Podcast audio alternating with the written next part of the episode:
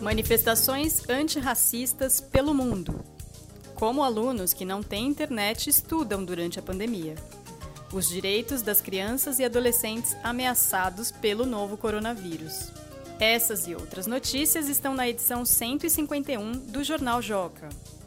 Hoje é 11 de junho de 2020 e você está ouvindo o Saiu no Joca Pro, o podcast com comentários e sugestões para ajudar você, professor ou professora, a planejar com mais intencionalidade suas aulas virtuais com as notícias do Joca da segunda quinzena de junho. E nesta edição especial do podcast não teremos apenas uma entrevista. Será uma mesa redonda com três educadores que realizam importantes trabalhos de formação antirracista em suas escolas. Conversamos com a Eli Baió, que é professora da Educação Infantil da Rede Municipal de Santo André e também professora da graduação em Pedagogia da Faculdade Zumbi dos Palmares, que não é a Fundação Zumbi dos Palmares, é bom esclarecer. Também estará com a gente a Renata Lima, professora de Literatura do Fundamental 2 e do Ensino Médio da Escola Evenus, e o quadrinista e professor de arte da Escola de Aplicação da Universidade de São Paulo, Marcelo de Salete, autor do premiadíssimo Angola Janga e de outros livros. Eu sou Paula Tacada, sou jornalista e professora do Ensino Fundamental 1. Vamos às notícias. Mundo! Manifestações antirracistas tomaram cidades dos Estados Unidos desde a última semana de maio, quando George Floyd, um homem negro e desarmado, foi morto durante uma abordagem policial. A manchete de capa desta edição do Joca traz detalhes sobre as manifestações e sobre o racismo em diversos países, incluindo o Brasil. Explica também o que é o racismo e os significados dos principais símbolos da luta antirracista. Ainda na seção Mundo, uma reportagem faz um alerta sobre os direitos ameaçados das crianças e dos adolescentes durante a pandemia. De acordo com a organização não governamental Kids Rights, sediada em Amsterdã, na Holanda, a suspensão das aulas, por exemplo, deixa os jovens expostos a situações de vulnerabilidade, como o trabalho forçado e a violência doméstica. Na seção Coleção, você vai encontrar os principais pontos dos direitos das crianças e dos adolescentes. Brasil! Como os alunos que não têm acesso à internet estão estudando durante a pandemia? A repórter Joana Cataldo conversou com estudantes que estão nesta situação e eles contaram sobre as alternativas que estão encontrando para continuar os estudos. Esses foram os destaques das notícias que estão na edição 151 do Jornal Joca, que já está disponível em formato PDF no portal jornaljoca.com.br. Agora vamos conversar com Eli Baió, Renata Lima e o Marcelo de Salete. A Eli é professora da Educação Infantil na Rede Municipal de Santo André e também docente da graduação em Pedagogia na Faculdade Zumbi dos Palmares. Renata é formada em Letras e é professora de Literatura do Ensino Fundamental 2 e Médio na Escola Avenues, em São Paulo. E o Marcelo é quadrinista, ilustrador, professor de arte na Escola de Aplicação da Universidade de São Paulo e vencedor do Prêmio Jabuti em 2018 com o livro Angola Janga. É uma honra conversar com vocês nesse podcast. Obrigada, Eli.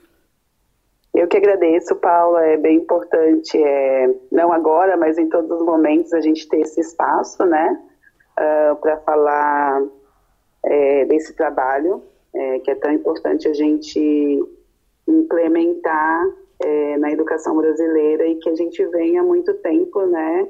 A gente costuma dizer que nossos passos vêm de longe, inclusive é, acho importante nessa conversa saudar nossas mais velhas, nossos mais velhos é, que iniciaram essa luta antes da gente e que por, por conta disso nós estamos aqui ainda é, resistente e lutando. Muito obrigada, Renata. Eu é que agradeço o convite. Para mim é, um, é uma honra estar aqui batendo esse papo com vocês. E eu espero que a gente consiga é, trocar algumas ideias e trazer algum aprendizado para nós todos. Obrigada, Marcelo. Olá, Paula e a todo mundo do jornal Joca, aos ouvintes. É um prazer estar aqui conversando com vocês sobre isso. Espero que nosso papo seja muito bom. Bom, para a gente começar essa conversa, eu queria que vocês contassem o que, que vocês fazem nas aulas de vocês para formar cidadãos antirracistas. Eli? Na educação infantil, eu costumo dizer, inclusive para as famílias, né, no nosso primeiro encontro no ano, que é muito, porque é muito tranquilo trabalhar essas culturas ali com, as primeiras infâncias, né, com, a, com, com, essas crianças bem pequenas, né, que é como consta hoje nos documentos que, que, que orientam a nossa, o nosso trabalho. Por quê? Porque as culturas infantis elas estão essencialmente articuladas com as culturas afro-brasileiras e indígenas. Né? Na, na no, no, olhar para a natureza, no pulso infantil, é, a relação que a infância uh, essencialmente uh, mostra né, para a gente com essas culturas uh, só faz é, com que o, trabalho seja mais tranquilo, né, mais, mais é, potente também, de alguma forma. Porque o que a gente precisa é só permitir que essas culturas estejam presentes na, no ambiente, na estrutura escola, porque nas crianças essas culturas já estão presentes, né? essas culturas dessas sociedades que são é, naturalmente apagadas dentro do ambiente escola. É, infelizmente, a escola tem uma estrutura que vai tender a apagar e silenciar essas narrativas, né, e essas existências negras. Mas uh, as crianças têm essa outra, essa outra essência que vai solicitar esses processos que envolvem essas culturas, né? Uh, então, o pulsar do ritmo do tambor, a criança tem isso na sua essência, né? No seu, no, nas suas vivências, nas suas interações. Então, as culturas africanas é, e afro-brasileiras, elas foram apagadas desse ambiente escola, e então a gente, a gente precisa retomar esses espaços. Então, a gente pensa ali, a criança, o que, que ela acessa no ambiente, né? O que, que ela acessa na ornamentação do ambiente? Existe a presença dessa cultura? Existe a presença de pessoas negras na ornamentação desses ambientes? Existe essa, essa, referência de pessoa negra que entende essa cultura nesse ambiente? Uhum. É, na literatura, né? Existe é, personagens que representam essa cultura, né? Que, que, que, trazem essa forma de viver, essas formas de viver, essas narrativas nos brinquedos, né?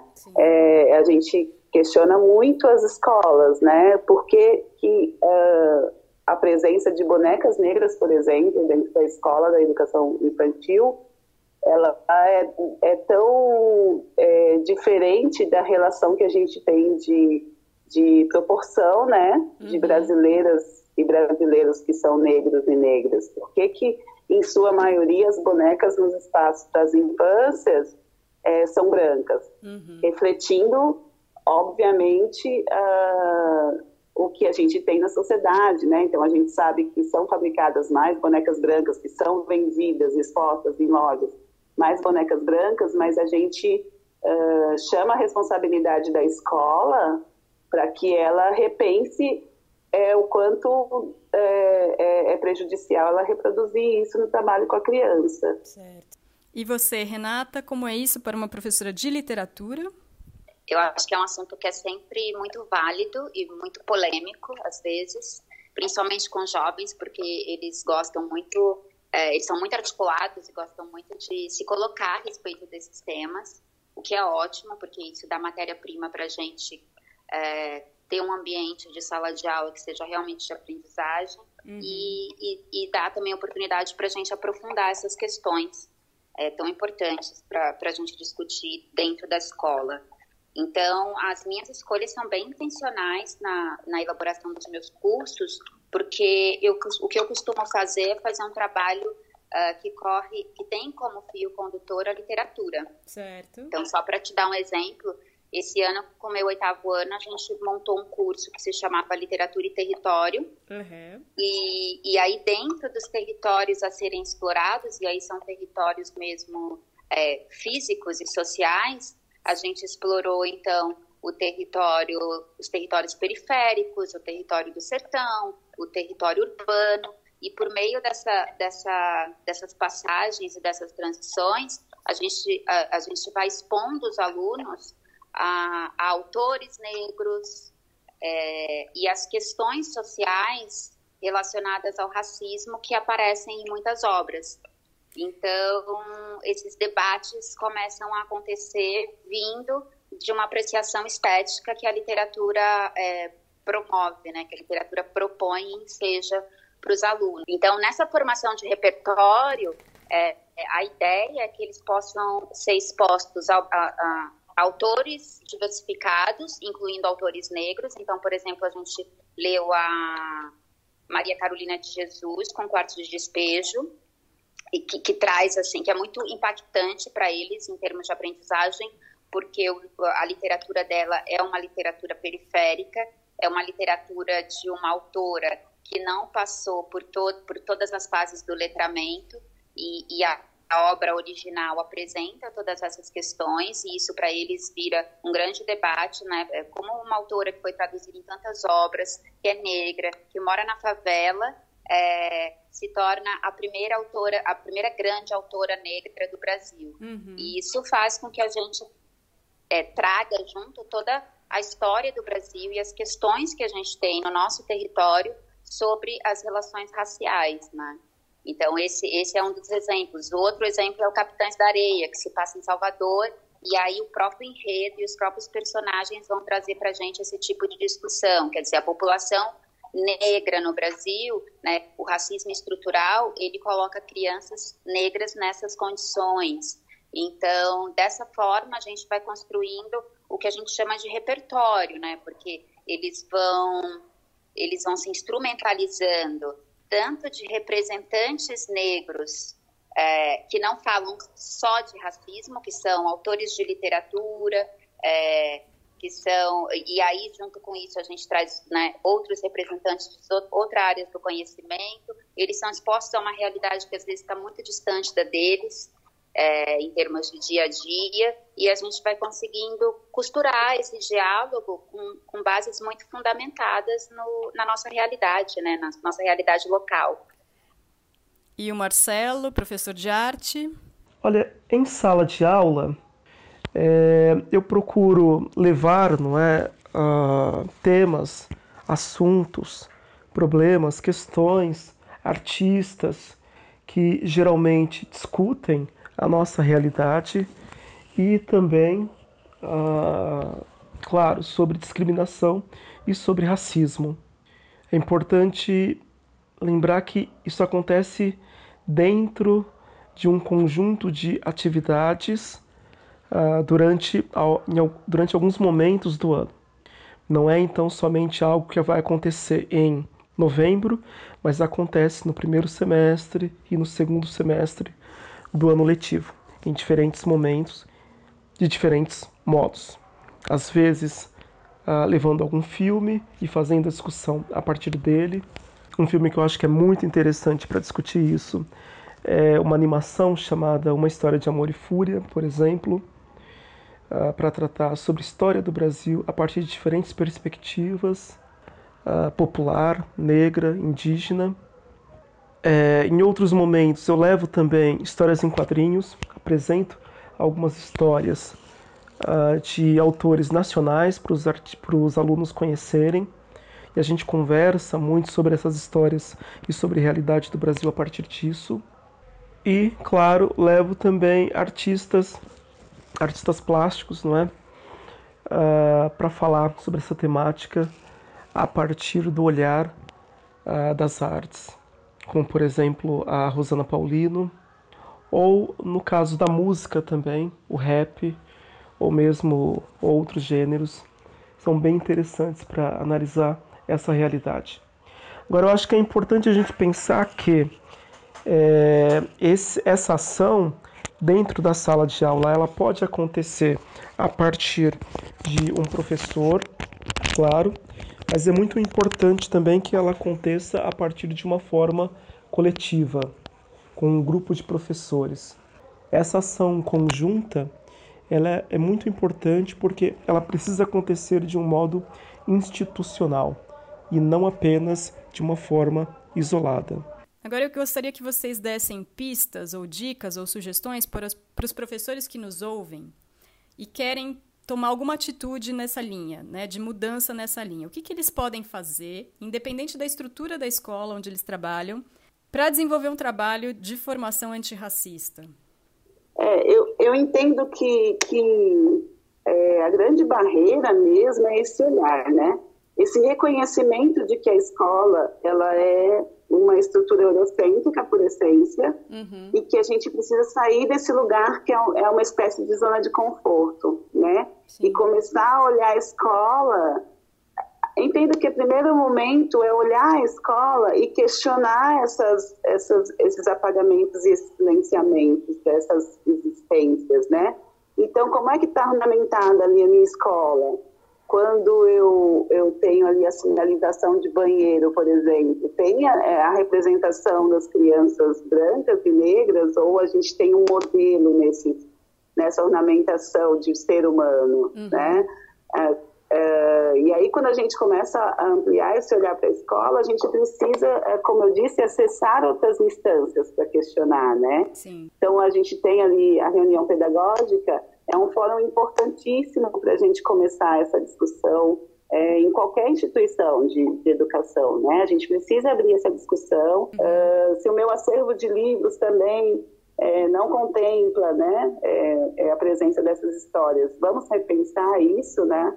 E, e algo muito importante também é atentar para a comunidade, né? Algo que a gente vem falando há muito tempo em educação, mas se a gente atentar para a comunidade, sempre tem esses guardiões dessas culturas, né? Sempre tem aquele espaço de, de capoeira que, que é guardião dessa cultura, e aí não é chamar para um evento no momento só do ano, né? Uhum. É chamar para fazer parte da, do planejamento, inclusive, daquela escola.